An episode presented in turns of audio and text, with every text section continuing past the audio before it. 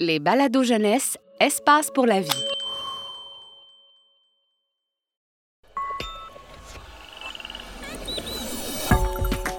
Les animaux aussi aiment lire.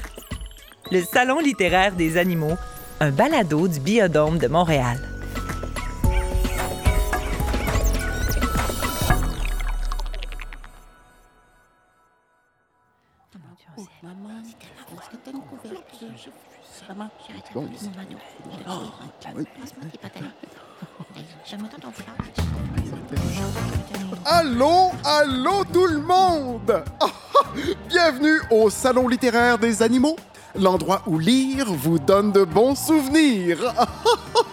C'est moi, votre animateur Iguane la douceur. Je suis tellement content d'être avec vous aujourd'hui dans ce magnifique décor glacial des îles subantarctiques.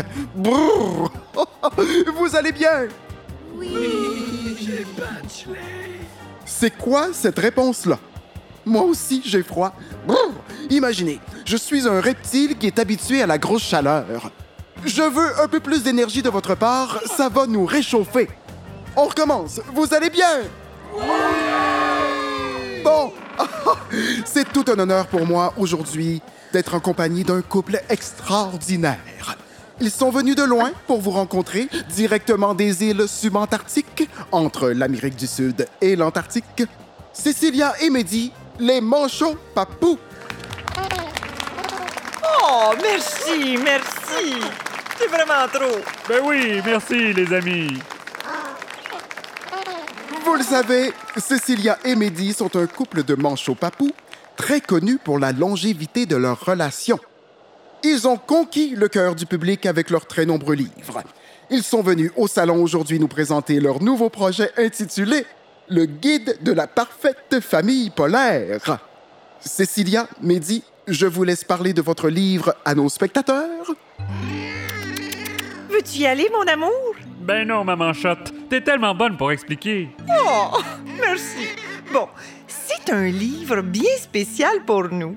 Dans le guide de la parfaite famille polaire, on donne une série de conseils aux futurs parents.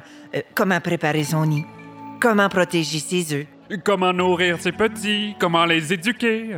On n'en est pas à notre premier enfant, vous savez. Notre petit dernier, Hubertin, est en fait notre douzième poussin. Douzième! Wow! Toutes mes félicitations! La famille s'agrandit encore et encore. En effet. Et c'est toute cette expérience accumulée qui nous a donné l'idée d'écrire et partager nos astuces. C'est le fun! Oh, quelle belle initiative! Mais avant d'aller plus loin, une fois pour toutes, est-ce qu'on peut expliquer aux gens la différence entre un pingouin et un manchot? Ah, moi, je le sais, bien sûr, là. Mais hum, bon, certaines personnes, là, pas moi, là, ah, pourraient ne pas être trop certaines. Oh, c'est correct de pas savoir, Iguane. C'est mélangeant, je sais. D'ailleurs, Le mot anglais pour désigner manchot est penguin. C'est un peu mêlant. En fait, les pingouins. Gouin oh! se retrouvent au nord de la planète alors que les manchots, eux, sont au sud. Les deux espèces ne se retrouvent jamais au même endroit dans la nature. Et puis, la famille des pingouins, les alcidés, peuvent tous voler. Il n'y avait que le grand pingouin qui ne pouvait pas. Les manchots, eux, ne volent pas. Ah, c'est bien plate, ça. Vous avez pourtant des ailes, vous aussi? Ouais, ben, on est ben trop lourd pour voler. Je préfère être une nageuse rapide à la place. C'est? Vrai que vous êtes de superbes nageurs, vous, les manchots. Les meilleurs! Nos ailes, ou nos ailerons, comme on les appelle, sont parfaitement adaptés à la propulsion dans l'eau. Ajoutez à cela un corps effilé et allongé et ça donne de superbes résultats de natation. Vous pourriez vous présenter aux Olympiques. Ah, faut pas nous donner des idées, Iguane! Ouah, nous sommes beaucoup trop rapides. Ça serait pas juste pour les pauvres petits nageurs humains. on fait du... euh, ben, euh, 35 km heure. C'est quatre fois la vitesse d'un nageur olympique. C'est impressionnant. Ah, je sais. Le manchot papou est le plus rapide des manchots. Une habileté qui devient très utile quand c'est le temps de fuir un prédateur ou de dénicher de la nourriture. Nous en parlons en détail dans notre livre. Euh, attendez, là. Voilà, chapitre 4, quelques recettes. Pour des soupers en famille. Formidable! Oh, c'est un aspect important de la vie familiale. D'ailleurs, plongeons oh, tout de suite dans votre livre. Oh, parlons de votre premier chapitre. La parade de la séduction ou comment fonder une famille de manchots. Expliquez-nous ça. Ah ben oui, c'est quelque chose d'important pour les jeunes. La première étape cruciale est de trouver le caillou parfait. Un caillou. Les femelles manchots papous adorent les cailloux. C'est avec ceux-là que l'on construit notre nid. Le livre est plein de conseils pour aider les jeunes mâles à trouver la parfaite roche. Eh oui, les manchots mâles paradent devant les femelles à la période de la reproduction et leur offrent des cailloux pour les séduire. C'est tellement mignon! Quand j'ai aperçu Cécilia, je l'ai trouvée tellement jolie. je savais que j'allais devoir travailler fort pour gagner son cœur. J'ai donc déniché le plus beau caillou que je pouvais trouver. Elle était tellement surprise. Le coup de foudre. Ensuite, on a construit notre nid à partir de ce caillou. La construction du nid est le deuxième chapitre du livre. Magnifique! Les petits sont arrivés peu de temps après cette belle déclaration d'amour? Les œufs, du moins. Deux à la fois, installés dans notre nid de cailloux, à tour de rôle, on les a couvés pour les garder au chaud.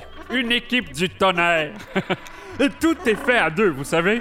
Les deux parents manchots s'impliquent. Une fois éclos, les oisillons sont nourris par leur père et par leur mère. On aime ça, la collaboration parentale. Par contre, c'est peut-être un peu délicat comme sujet, mais toute une partie de votre livre est consacrée à la survie des œufs. Comment les protéger pour qu'ils éclosent? Dites-nous en plus. Mehdi et moi avons été vraiment, vraiment chanceux avec nos petits. Mais pour la plupart des couples manchots papous, euh, seulement un des deux œufs pourra éclore et devenir un oisillon. Hmm, c'est la triste réalité. Par la suite, pour les parents chanceux qui auront deux oisillons, ce n'est pas du tout rose. Ils devront lutter pour les garder en vie. Le froid, le, le manque de nourriture sont des causes importantes de décès des bébés manchots papous. Et les parents doivent fréquemment faire le deuil de leur tout petit. Il en est beaucoup question dans votre livre. Ça m'a bouleversé, mais vous avez amené le sujet avec un positivisme si rafraîchissant. Merci, Iguane. Mais là, rassurez-vous, le livre ne traite pas seulement de sujets lourds, hein? C'est vrai, il y a un tas de bons conseils à l'intérieur. Comme quoi servir à vos petits quand ils veulent pas manger. Oh, du krill! Ils en raffolent. Toi aussi, d'ailleurs. Ah, ben oui, c'est mon repas favori. C'est quoi, du krill? Des petits crustacés qui. qui. mm, qui. Ben, qui ressemble à des crevettes. Moi, je préfère les calmars. Ou du poisson. Hum, miam. Ah, ça donne faim. On va en profiter pour passer à la question du public. Hmm? Si vous le voulez bien, Aya le caméléon avait une question pour vous, justement. Aya? Elle est où? Bizarre, elle était pourtant dans la salle juste avant l'entrevue. Euh, on a échangé quelques mots plus tôt. Je suis là. Ah, vous avez entendu? Oh, mais la voilà, tout près du mur. Cette chère caméléon était bien camouflée. J'ai voulu vous faire une petite plaque. Bah, bravo! Bien joué. Aya, vous avez une question pour nos invités. Oui, en fait, je me demandais comment vous faites pour survivre à une telle température. Ce, ce climat glacial me semble insupportable. Il fait si froid. Bah, pour un caméléon, c'est sûr que le climat est insupportable. Mais pas pour nous. Bien sûr, la température de notre corps doit rester assez chaude, un peu comme les humains. Mais nous sommes bien adaptés à notre environnement. Nous avons une bonne couche de graisse isolante. Et bien sûr, un plumage épais et imperméable. C'est vrai que vous changez de plumage régulièrement? C'est vrai, une fois par année, nous renouvelons complètement notre plumage. On appelle ça muet. Oh, comme les serpents avec leur peau. Bah, pas tout à fait de la même façon, mais c'est un peu comme ça, oui. Notre plumage est endommagé par le soleil, l'eau salée et nos déplacements.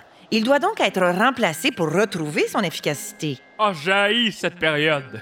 On est tout ébouriffé, on peut pas aller pêcher parce que notre plumage est plus imperméable. Il faut donc arrêter de manger le temps de se refaire un plumage, mais on fait des réserves juste avant. On prend quelques kilos en prévision de ce jeûne.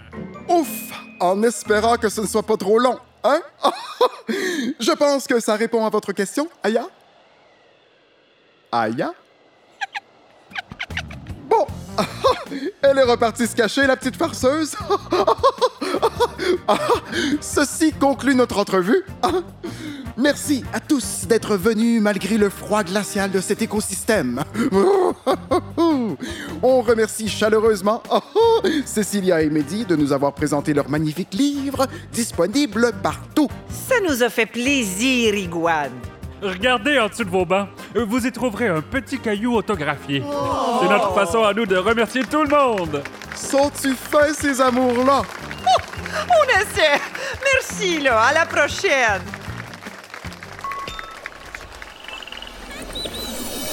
Ce balado est une production signée La Puce à l'oreille pour Espace pour la vie. Un texte de Jonathan Jourdenet. Avec les voix de Philippe Racine, Eve Presso et Vincent Kim. Une co-réalisation de La Puce à l'oreille et des studios Bakery. Espace pour la vie est un service de la Ville de Montréal et le plus important complexe en sciences de la nature au Canada. Pour retrouver tous nos balados, rendez-vous sur espacepourlavie.ca.